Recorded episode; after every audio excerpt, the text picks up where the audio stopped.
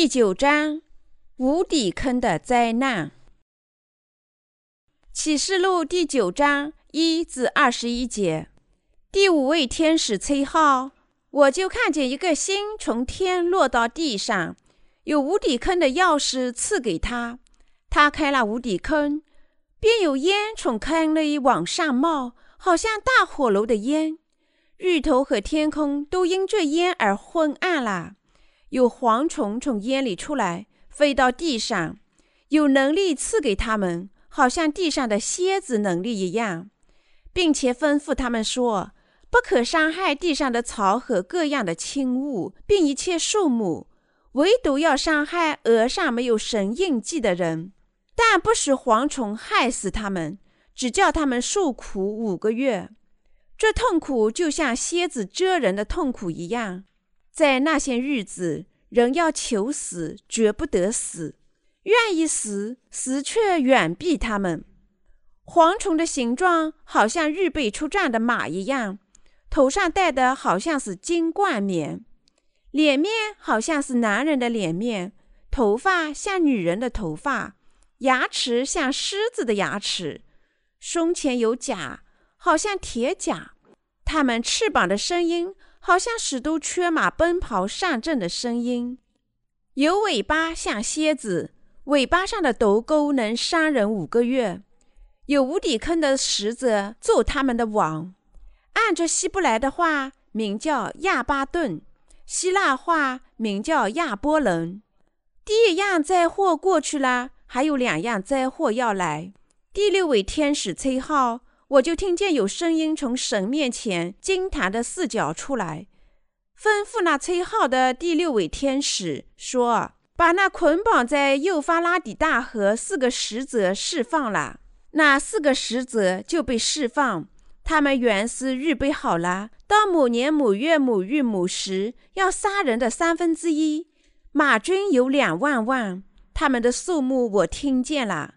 我在异象中看见那些马和骑马的，骑马的胸前有甲如火，与紫玛瑙并硫磺；马的头好像狮子头，有火、有烟、有硫磺从马的口中出来，口中所出来的火与烟并硫磺这三样杀灭了人的三分之一。这马的能力是在口里和尾巴上。因这尾巴像蛇，并且有头，容易害人。其余未曾被这些灾害所杀的人，仍旧不悔改自己所做的，还是去拜魔鬼和那些不能看、不能听、不能走金银铜木石的偶像，又不悔改他们那些凶杀、邪术、奸淫、偷窃的事。咒誓第一节。第五位天使崔号，我就看见一个星从天落到地上，有无底坑的钥匙赐给他。神将无底坑的钥匙给了天使，意味着他已决定把如同地狱般可怕的灾难降给人类。无底坑也被称为深渊，意思是深不见底的地方。为了将苦难带给生活在地球上的敌基督者、其信徒以及那些抵挡义的人，神将打开无底坑。无底坑的钥匙给了第五位天使。这是一种令人惊恐的灾难，就如同地狱一般恐怖。第二节，他开了无底坑，便有烟从坑里往上冒，好像大火炉的烟。日头和天空都因这烟而昏暗了。当神允许打开无底坑时，整个世界都充满如火山喷发之类的尘土，带来了黑暗的灾难。黑暗的灾难是为喜爱黑暗的人准备的。神是光明之神，他的光照耀我们，将水和圣灵的福音赐给每个人。对于那些信仰该真理的人。神会赐予拯救的恩赐，并允许他们生活在他明亮的光里。但是那些不接受该真理的人会面临神意的报应，因为他们将面对他降下黑暗的灾难和正义的审判。人们天生是罪人，在生活中，他们喜爱黑暗胜过光明。他们因为拒绝和不信任赐予水和圣灵的福音，理当从神那里领受黑暗的灾难。第三节，有蝗虫从烟中出来，飞到地上，有能力赐给他们，好像地上蝎子的能力一样。神会给这个世界送来蝗虫，惩罚那些本能的违抗神真理的人的罪孽。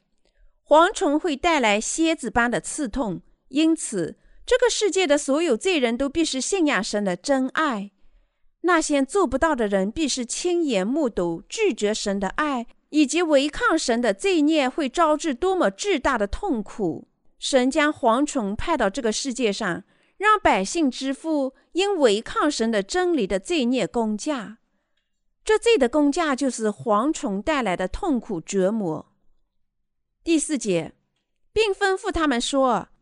不可伤害地上的草和各样的轻物，并一切树木，唯独要伤害额上没有神印记的人。当神带来可怕的蝗灾时，他没有忘记怜悯那些接受神印记的人，他还命令蝗虫不可伤害大自然。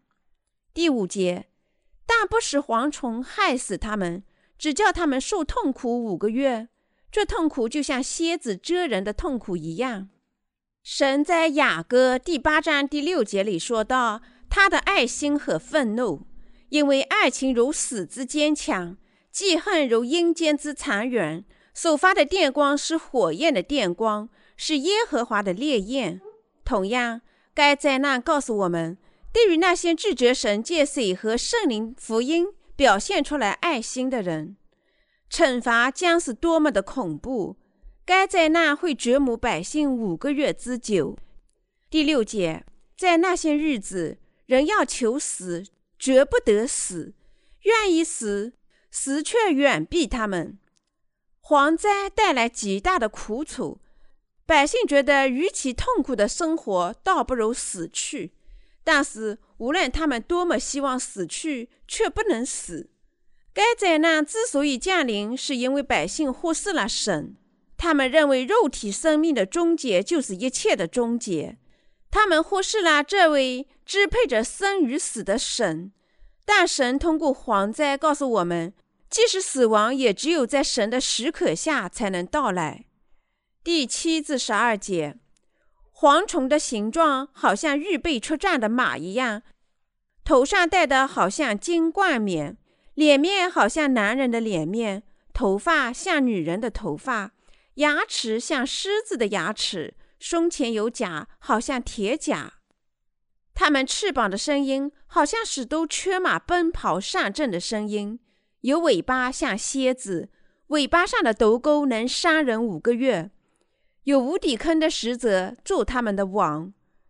按着希伯来话名叫亚巴顿，希腊话名叫亚波伦。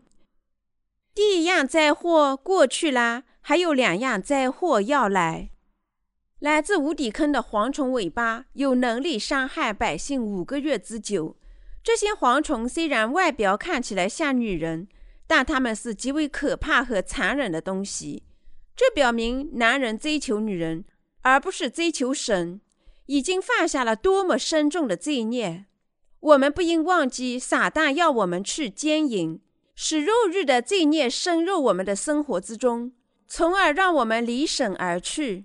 第十三至十五节，第六位天使崔浩，我就听见有声音从神面前金坛的四角出来，吩咐那崔浩的第六位天使说：“把那捆绑在幼发拉底大河的四个使者释放了。”那四个使者就被释放。他们原是预备好了，到母年母月母日母时要杀人的三分之一。神对罪孽的审判已经开始了。这审判他已经为人类耐心等待很长时间。现在是战争灾难的时候。这战争要在幼发拉底河杀死三分之一的人类。第十六节，马军有两万万，他们的数目我听见了。在这里，马军的数字已经写明。这战争指现代电子战。虽然三分之一的人力已经在该战争中被杀死，但幸免的百姓会继续祈拜偶像、违抗神，并拒绝悔改他们的罪孽。这向我们表明，在末日，每个人的心对待自己的罪孽是多么的坚硬。第十七节，我在异象中看见那些马和骑马的，骑马的胸前有甲如火，与紫玛瑙并硫磺；马的头好像狮子头，有火有烟有硫磺从马的口中出来。使徒约翰看到的是二十一世纪恐怖的毁灭性武器。如坦克、战斗机和其他现代武器。第十八至十九节，口中所出来的火与烟并硫磺，这三样灭杀了人的三分之一。这马的能力是在口上和尾巴上，因这尾巴像蛇，并且有头，容易害人。现代的军备大规模战争将在末日到来，三分之一的人类将死于火灾。这类军备中将产生大量的烟雾和硫磺。第二十节，其余未曾被这些灾所杀的人，仍旧不悔改自己所做的，还是去拜魔鬼和那些不能看、不能听、不能走金银铜墨石的偶像。尽管有这些灾难，那些在战争中幸免的人将更加崇拜偶像。即使在他面前折腰，因为这些人是注定要毁灭的。第二十一节，又不悔改他们那凶杀、邪术、奸淫、偷窃的事。这表明，在末日，人类绝不会在神面前悔改他们的罪孽，神会因此审判这些罪人，赐予一人一个新而得福的世界。